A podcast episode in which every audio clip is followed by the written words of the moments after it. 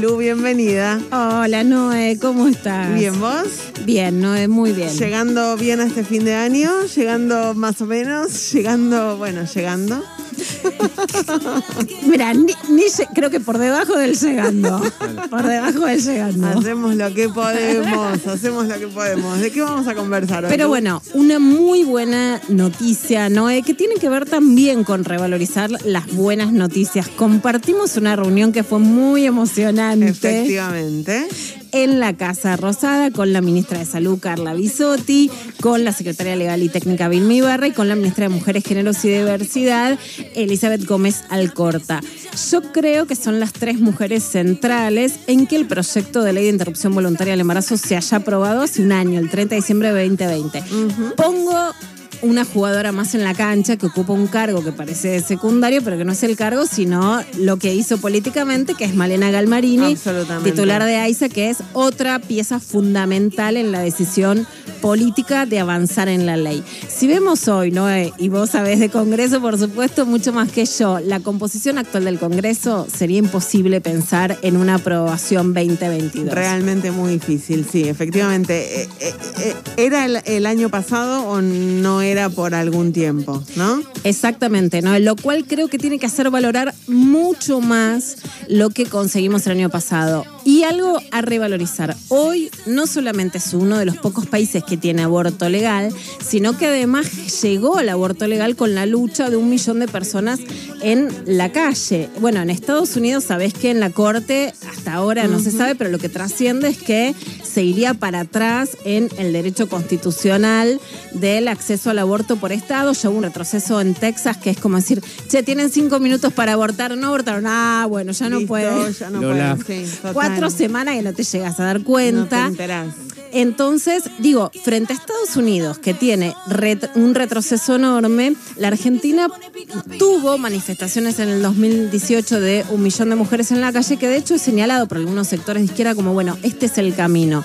Ninguna duda que fue parte de lo que motivó la protesta social en Chile, además motorizada por las estudiantes secundarias Absolutamente. Las estudiantes secundarias, total. que se suben al metro cuando aumenta el metro Sebastián Piñera y eso genera la protesta social que además tiene como momento, digamos, súper este, de, de- de extremo a las tesis diciendo el Estado es violador, etcétera, que desembocan en Boric, presidente, por supuesto. O sea, un- y que yo creo que Chile puede ir hacia el aborto legal. Bueno, lo dejó entrever, ¿no? Gabriel Boric en su discurso de- de- de- del Día de la Victoria. Exacto, lo dejó entrever, no lo asegura porque hizo una campaña jugando que tampoco se asusten de lo que él venía Hay una posibilidad de que Chile lo ponga en su constitución, entonces, viste, esos dobles juegos que es por dónde vamos. Lo vamos a poner en la constituyente, lo ponemos por afuera.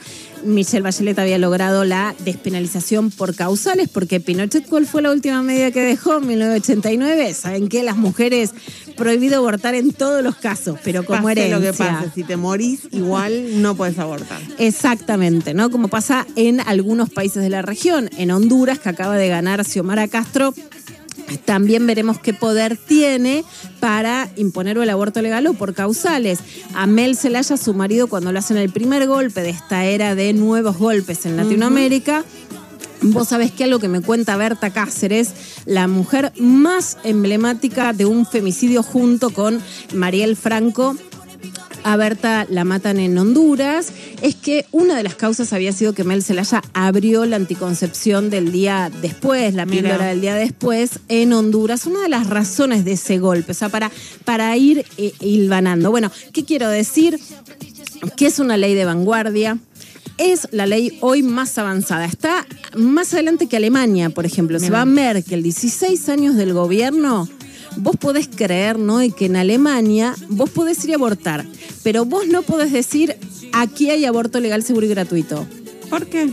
porque está prohibido. Lo quisieron reformar y no pudieron, Mira, aún con Merkel en el gobierno. O sea, fíjate cuánto más avanzado estamos. En Francia, por supuesto, porque la ley fue aprobada antes, pero queda digamos, queda a la, a la retaguardia. En, en América Latina también es legal en Cuba, que no tienen ley, que la reclaman. O sea, se puede abortar, pero no está escrito por ley. Reconocido, claro, y eso siempre puede generar algún tipo de conflicto porque eh, depende finalmente de la administración del Estado. Si no hay un papel que diga puedes hacerlo, eh, el, acceso a ese derecho.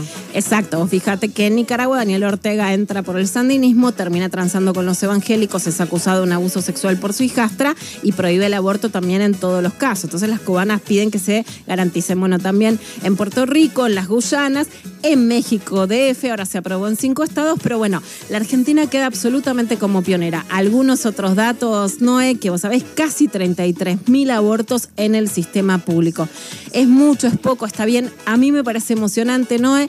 Las cifras del 2014 y del 2015, o sea, las que, lo que logró el kirchnerismo después del fallo 2012 de la Corte Suprema, no están escritas en cifras oficiales, pero sí a través de la labor periodística que, que hice en las 12 de página 12 quedaron registradas en las notas. En el 2014 hubo solo 400 abortos legales anotados Mira. En todo el país, a pesar de que era legal por causales. En el 2015, 500. Faltaban dar datos siete provincias que se negaban a hablar de aborto legal. O sea que si un gobierno que tiene una continuidad entre el 2015 y este termina 2015 con 500 abortos en hospitales públicos y ahora tenemos 33 mil abortos en hospitales públicos, yo creo que el avance de las mujeres, de los derechos, del aborto legal, seguro, gratuito, informado y que deja de ser un tabú es realmente enorme. Está claro que eh, entre esos 500 y estos 33 mil hay muchos que estaban siendo realizados de manera clandestina, de manera privada, de manera autogestionada, eh, pudiendo generar riesgos de salud para la mujer y ahora están siendo eh, realizados en el sistema público. Exactamente, ¿no? Yo creo que muchos se realizaban por causales en muchos lugares, pero se amplió un 30% la cantidad de hospitales y de centros de Claro. salud en donde se realizan. Es bueno que esté en todos los hospitales 8.000, decía Carla Bisotti que hay 8.000 centros de salud y hoy son 1.300 los que lo realizan, sí, pero siempre te conviene, la verdad, llamar al 0800-222-3444 y preguntar cuál es el más amigable. Obviamente. Porque viste que después no te por tratan igual en todos lados. por las por Hay lugares más amigables, más buena onda. Por supuesto, la gran inequidad es regional, muchas diferencias, provincias con mucha resistencia, básicamente San Juan, Salta. Sabemos que son provincias en donde hoy hay problemas, Santiago del Estero, etcétera. En el, norte, en el noreste hay resistencias. La gran deuda de la Argentina es que haya menos inequidades regionales, pero yo creo que es una noticia para tomarla con un balance absolutamente positivo, una gran conquista de las mujeres, un sistema de salud que avanzó, en donde se hacen más lugares y un sistema privado que también con resistencias, pero otra buena noticia no es, es que en muchos casos las obras sociales y las prepagas dicen, ah, no, yo no te lo cubro, no te doy el misoprostol, esto yo no lo quiero hacer. Bueno, ¿cuándo se reclamó que lo puedes hacer a través de la línea de salud sexual? La repito, 0800-222-3444. Te derivan a Defensa del Consumidor o a la Superintendencia de Servicios de Salud. Bueno, en el 60% de los casos, en el sistema privado de obras sociales o de prepagas, se solucionaron los inconvenientes. Mira, excelente. Bueno, un gran, gran balance de un año de aborto legal, seguro y gratuito en la Argentina. Un gran balance. Muchas gracias, Lu. Llegamos al final de este Sí. Pasaron Cosas